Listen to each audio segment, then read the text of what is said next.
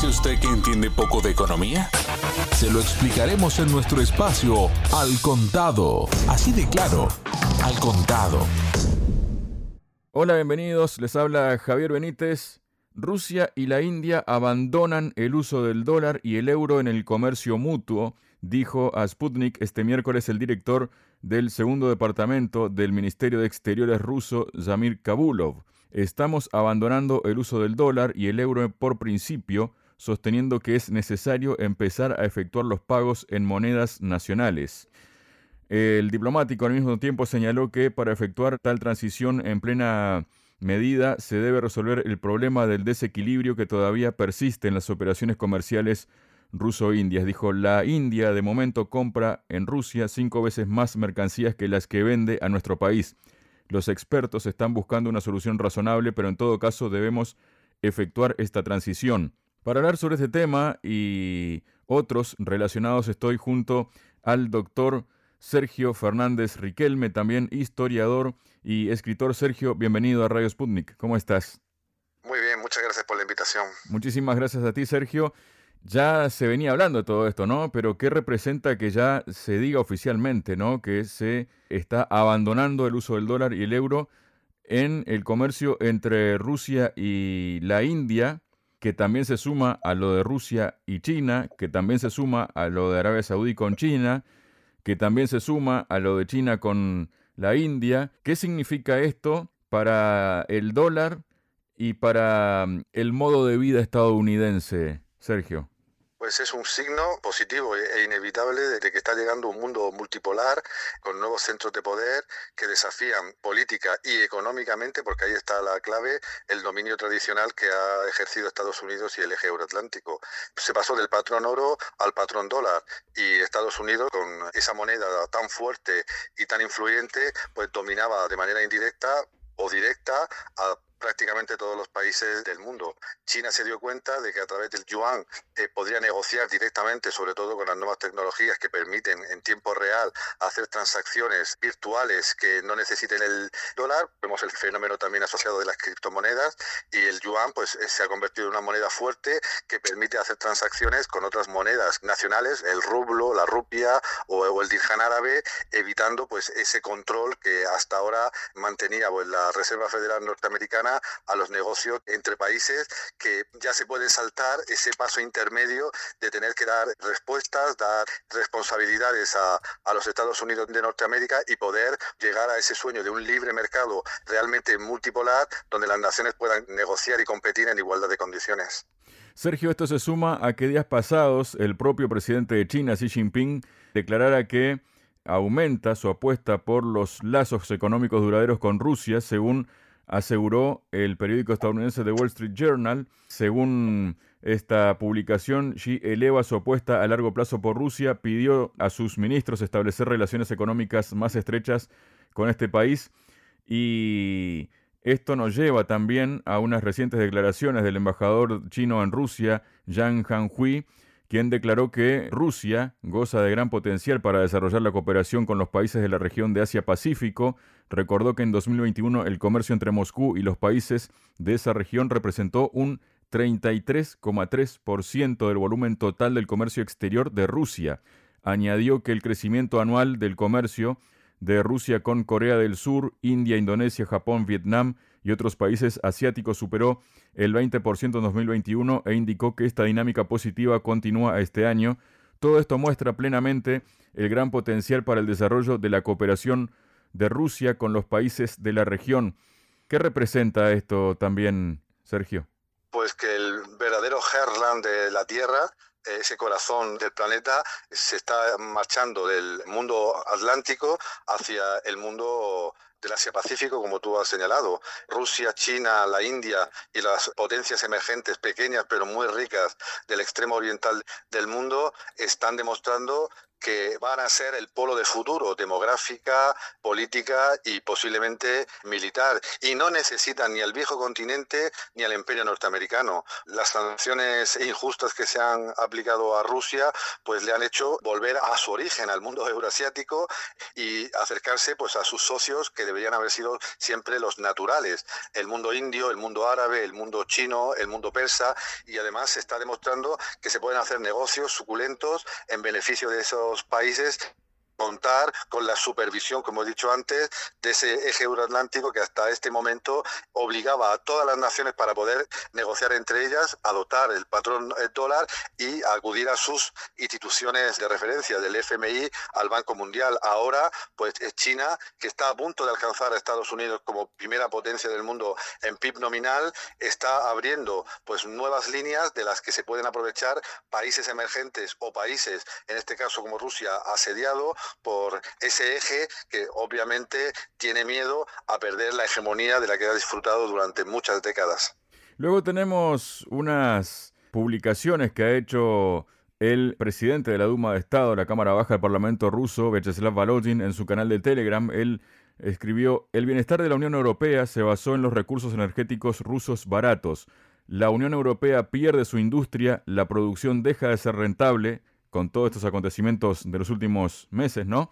Las empresas se ven obligadas a transferir sus capacidades a otros países, las fábricas cierran, los ciudadanos comunes van a pagar por la política aventurera de los líderes de los estados europeos, dijo, y en cuanto al precio del límite del gas y el petróleo, ¿no? que fue impuesto por el G7, Balodin dijo que los estados europeos se castigaron a sí mismos cuando lo aprobaron. Van a comprar recursos energéticos a precios mucho más altos Estados Unidos suministra a Europa materias primas cuatro veces más caras de lo que ellos mismos consumen y señaló que la Unión Europea perdió su subjetividad y soberanía tras caer bajo la influencia de Estados Unidos.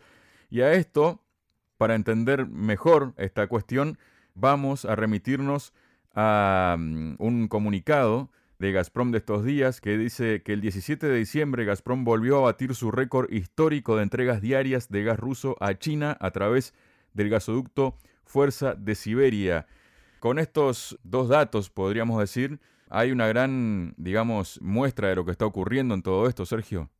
Sí, Volodin ha dado en la clave. El miedo ha llegado y el miedo se va a quedar. ¿Por qué? Porque, como tú bien has señalado, el desarrollo de nuestros países occidentales se ha basado en ese sistema de dominio neocolonial que impedía pues el desarrollo propio de ciertos países e incluso, como hemos visto, que negociaran entre sí saltándose el control del eje euroatlántico. Durante muchos años hemos crecido, hemos progresado con las materias primas de otros países, como por ejemplo Rusia, y hemos soñado con esa transición ecológica que, como es obvio, solo es para la gente más rica y para la gente de las ciudades, a costa de contaminar o de extraer los recursos que aquí no queríamos ni hacer ni tener de manera directa en otras partes, ¿no? deslocalizando las consecuencias de nuestro progreso. Pero Claro, al sancionar a Rusia y al ver cómo China se está separando de esas líneas comerciales tradicionales y bajo control norteamericano o,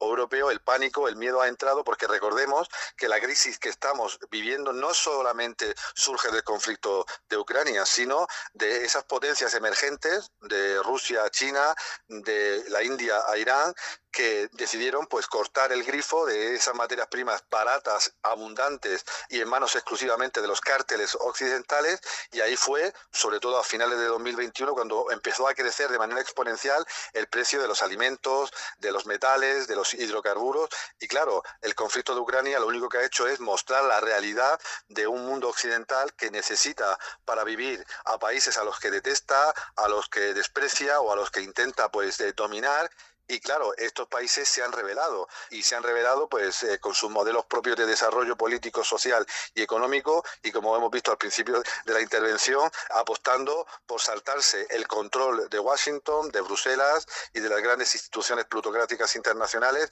e intentar buscar fórmulas para que esos recursos se queden en su país y sirvan para el desarrollo autónomo de cada uno de los pueblos que lo conforman. Tal vez esto se pueda exteriorizar mejor con unos recientes datos de la propia Eurostat, ¿no? Que dice que la Unión Europea aumentó el consumo de energía primaria y final en 2021, alejándose de los objetivos marcados para el año 2030. ¿Esto habla por sí solo, Sergio? Claro, habla del pánico, del miedo que se tiene élites al ver que esos países antes neocoloniales o a los que se hay dominar durante estos últimos años han decidido cortar el, el grifo. En las sanciones a Rusia no responden solamente al conflicto de Ucrania, sino que ya se estaban desplegando mucho antes, porque Rusia tenía su propio camino de desarrollo como otras naciones poderosas del mundo que intentan romper las cadenas neocoloniales. Ahora al cortarse el grifo, no solo por el conflicto de Ucrania, sino por la situación pospandémica de hace medio año, llegó pues el, momento de volver a abrir las centrales nucleares, de volver a sacar petróleo y quemarlo, de buscar el gas en países que hasta ese momento no eran democracias ni respetaban los derechos humanos según el modelo europeo o euroatlántico y claro, se cayó o se está cayendo el edificio a pedazos porque la gente pasa frío, la gente pasa hambre, la gente pasa injusticia en, nuestro mundo, no las élites, por supuesto, y es más fácil echarle la culpa de ello a esos países diferentes a los nuestros que tienen sus propios modelos de desarrollo y que han decidido pues quedarse con esas materias primas que nos servían a nosotros para ser los más modernos y los más ecologistas y ese pánico pues está calando y veremos qué consecuencias tienen en un futuro inmediato. Bueno, consecuencias también está habiendo para Reino Unido, pero vinculado en este caso con la Unión Europea porque Cerca de un 77% de las empresas que operan en el marco del Acuerdo de Comercio y Cooperación entre Reino Unido y la Unión Europea alcanzado después del Brexit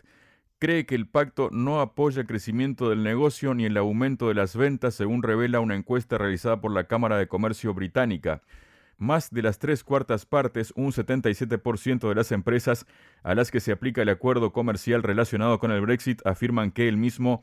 no les ayuda a aumentar las ventas o a desarrollar sus negocios, dice el documento, según el sondeo, más de la mitad de las empresas, un 56%, después del Brexit se enfrenta a problemas para adaptarse a las nuevas reglas comerciales, al 45% le resulta difícil adaptarse a las nuevas reglas de los servicios y el 44% informa de obstáculos para obtener visas para sus empleados, la encuesta abarcó a los representantes de más de 1.168 empresas y además sus promotores enviaron un informe al gobierno británico en el que resumieron los problemas existentes.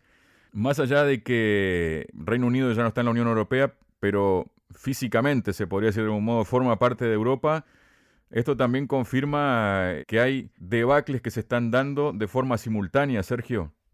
Claro, desde Francis Drake, los británicos, los ingleses han sido famosos corsarios, piratas, invadiendo pues prácticamente todas las naciones del mundo para quedarse con sus recursos. Cuando vieron que el barco de la Unión Europea se caía, pues decidieron marcharse e intentar robar a otras naciones o intentar sacarle todo lo posible de la negociación a la Unión Europea. Pero la jugada por fin les ha salido mal. Realmente el Reino Unido ya no es lo que era y no puede volver a ser lo que era y necesita de la Unión Europea y otros países para poder sobrevivir, no solo para quedarse con sus recursos, para traerse sus fortunas o para conseguir mano de obra barata de la Unión Europea, sino directamente para poder expedir en un mundo global que está demostrando que a veces los piratas pues tienen enfrente flotas con valores y con principios capaces de, de enfrentarles. Y como tú has dicho, los negocios y los ciudadanos del Reino Unido están sufriendo pues las consecuencias de la piratería histórica, financiera, comercial y en la extracción de recursos de un Reino Unido que pensaba que podía seguir basando su modelo de desarrollo en eso, explotando a europeos, africanos o, americanos, y claro, al irse pues han visto la realidad de un país envejecido, de un país poco competitivo y de un país que tiene el foco en valores elitistas ideológicos que responden a tendencias de moda, pero que no atienden a las necesidades reales de una ciudadanía que se ha visto pues entre la espada y la pared, entre salir de Europa, volver a, la vinculación histórica con los Estados Unidos de América o directamente adaptarse a este nuevo mundo multipolar donde ellos ya no llevan la voz cantante. Muchísimas gracias, Sergio. Un placer, muchas gracias a ti.